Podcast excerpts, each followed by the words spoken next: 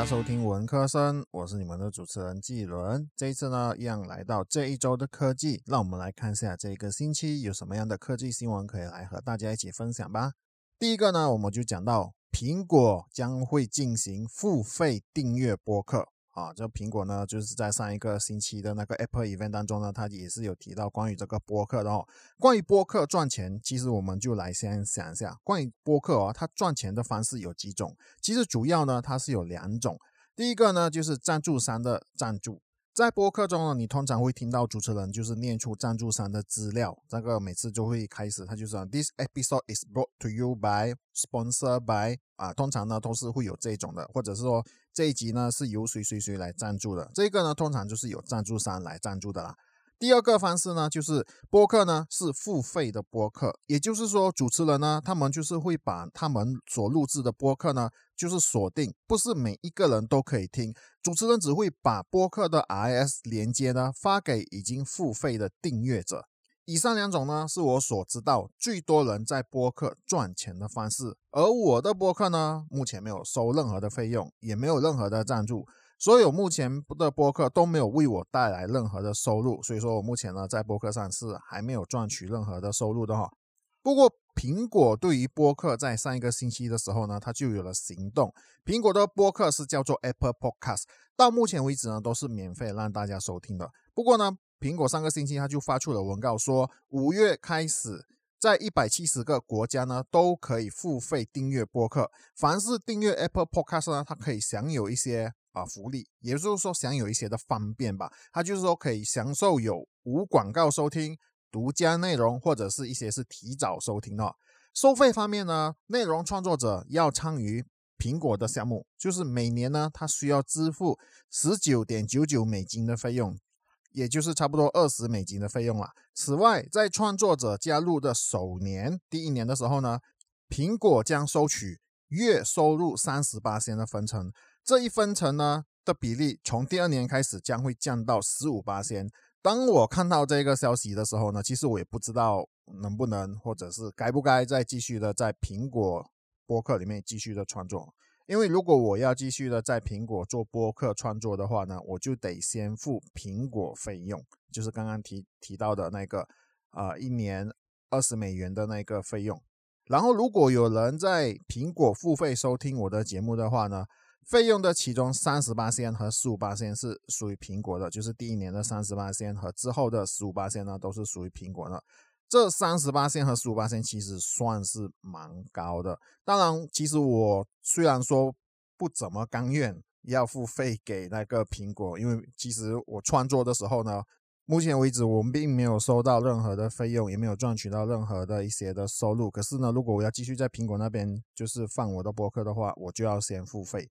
当然，我也是要评估，就是苹果这样的一个改动是否对我有好处。也就是说，如果我真的付了这个费用，让我的节目呢，就是继续的在 Apple Podcast 里面继续播出的话呢，我是否也可以从中赚钱，也是值得考量的因素。过往呢，我都是通过这个 Anchor 这个托管平台来发布播客到各个播客频道，这也包括了 Apple Podcast。就是说，Anchor 它其实这个托管平台呢，我只要把我的播客的节目我放进去，在这个 Anchor 里面，它就是帮我分布到不一样的平台，到 Spotify，到 Apple Podcast，到 Google Podcast。就是说，我不用到每个平台那边管理，我只需要管理 Anchor 这个平台就好。可是，如果我今天要继续用，哎，不是说今天，就是说我之后要继续用 Apple Podcast 的话呢，我需要在 Apple Podcast 的后台亲自上传每一集的节目内容。就是说，可能我不能用 Anchor 来发布。我需要到就是 Apple 的后台呢，亲自的把这个节目内容上传到这个 Apple Podcast 里面。当然，为了迎合这样的改动呢，苹果也是在播客上有了一个更新，就是其中一个就是让用户更容易找到内容和自己喜欢的创作者。其实对于这个呢，我还是一样有考量。然而呢，Spotify 它其实在这一个星期也是一样有动静。Spotify 呢，今日在美国推出了一个面向播客的付费订阅平台，并计划在未来的几个月向其他地区扩张。这个订阅制是让播客可以将自己的那一个节目，它里面的每一集的内容呢，标示为仅限订阅，并在 Spotify 和其他播客收听平台上发布。也就是说，节目可以自由的让主持人，就像比方说像我这主持人呢，是否可以设定只有订阅的人才能收听？比方说，如果我计划推出一个新的系列，可能叫这一周笔记，我可以选择把这个系列呢，就是标示为只有订阅我频道的人。或是订阅我频道的听众呢，他们才能够收听。而我旧有的系列，比方说像这个这周科技呢，还是一样保持让全部的听众都可以免费听到的节目。Spotify 表示，未来两年不会从播客创作者的订阅营收中提取任何佣金，并计划从二零二三年开始收取五八仙的费用。根据新浪科技的报道，事实上，Spotify 想要占领播客市场这个野心，其实在过去两年内的一系列高调收购和交易中已经表现得非常明显。就包括 Range、Gimlet、Joe Rogan 以及最近的 Megaphone 交易呢，就有显示出就是 Spotify 要占领播客市场的这个野心。刚刚我念到的那些英文名字呢，有几家是那个公司，就是说一些制作音乐的公司，或者还有一个我刚刚有提到的 Joe Rogan 呢，其实是目前应该算是目前呢在播客界里面算是最大的吧。他的节目有很多人收听，而且 Spotify 还独家和他签约，而且他的播客收入里面应该算是最高的一位了吧。Spotify 旗下的播客内容制作公司就是刚才提到的一个 Gimlet 呢，内容的主管。莉迪亚·博尔格林就是 Lydia p o g r e e n 呢，目前就是表示说，我们的目标是要让人们养成在 Spotify 上收听内容的习惯，而不只是音乐。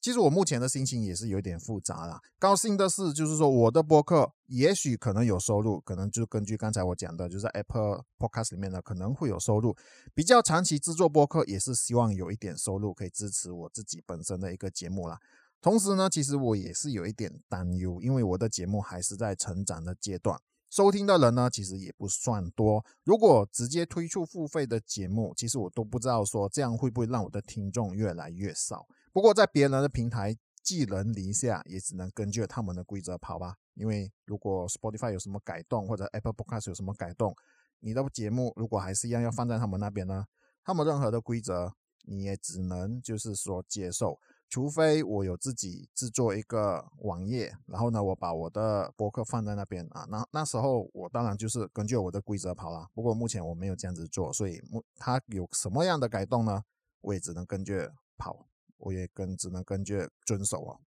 第二个呢，我们就看到 Telegram 将会有群主的视讯通话，就在下一个月开始。我觉得下一个月应该就是指五月，Telegram 呢将会推出群主视讯通话。根据 Telegram 的 CEO Pavel Durov 呢，群主视讯通话会包括一些基本的工具，就包括一些降低噪音、屏幕共享以及手机、桌面电脑和平板电脑的支持啦。当然，这也包括了 Telegram 的特点，那就是安全加密的系统和群主视讯通话的速度。这就让 Telegram 有一点类似，就像 Zoom 或者是 WhatsApp 或者是那个 Messenger Room 一样哦。由于疫情的关系呢，Telegram 的用户也是增加。虽然说这功能来的有一点迟，毕竟有很多其他的视讯工具，如刚刚提到那些 Zoom 啊、Google Meet 啊、WhatsApp 啊，都在崛起，而且都在改进当中。不过这个呢，总比没有来的好。这也让爱用 Telegram 的用户有更多的方便，也吸引更多的用户来使用 Telegram 了。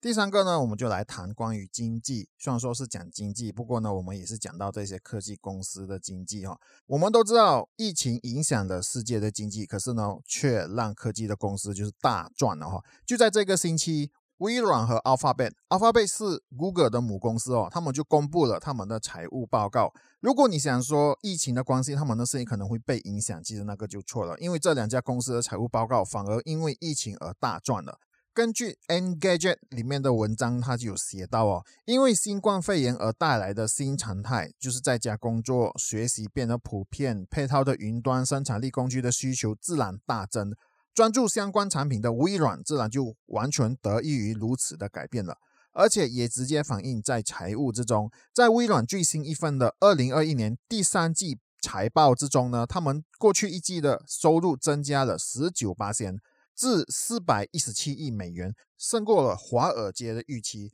盈余更是大力的提升到四十四八仙，也就是说有一百五十五亿美元之多。根据微软所说的，他们的 Azure 业务收入按年增加了五十八仙。整体的智能云端事业群收入为一百五十亿美元，成长了二十二八线，包括了 Windows、Xbox 和 Surface 产品的个人电脑业务呢，也是一样有增加了一百三十亿美元，也就是十九八线。其中 Xbox 主机的销量呢，更是按年翻了两倍，达两百三十二八线的升幅。微软的 CEO Satya Nadella 呢，在新闻稿中表示，在疫情发生的一年前，数学转型曲线没有慢下来，反而像是一个开始阶段一样在加速。同时，也透露了他们正在为下一世纪开发云端服务，让市场和创新可以扩展到每一个科技面向，协助客户恢复和转型。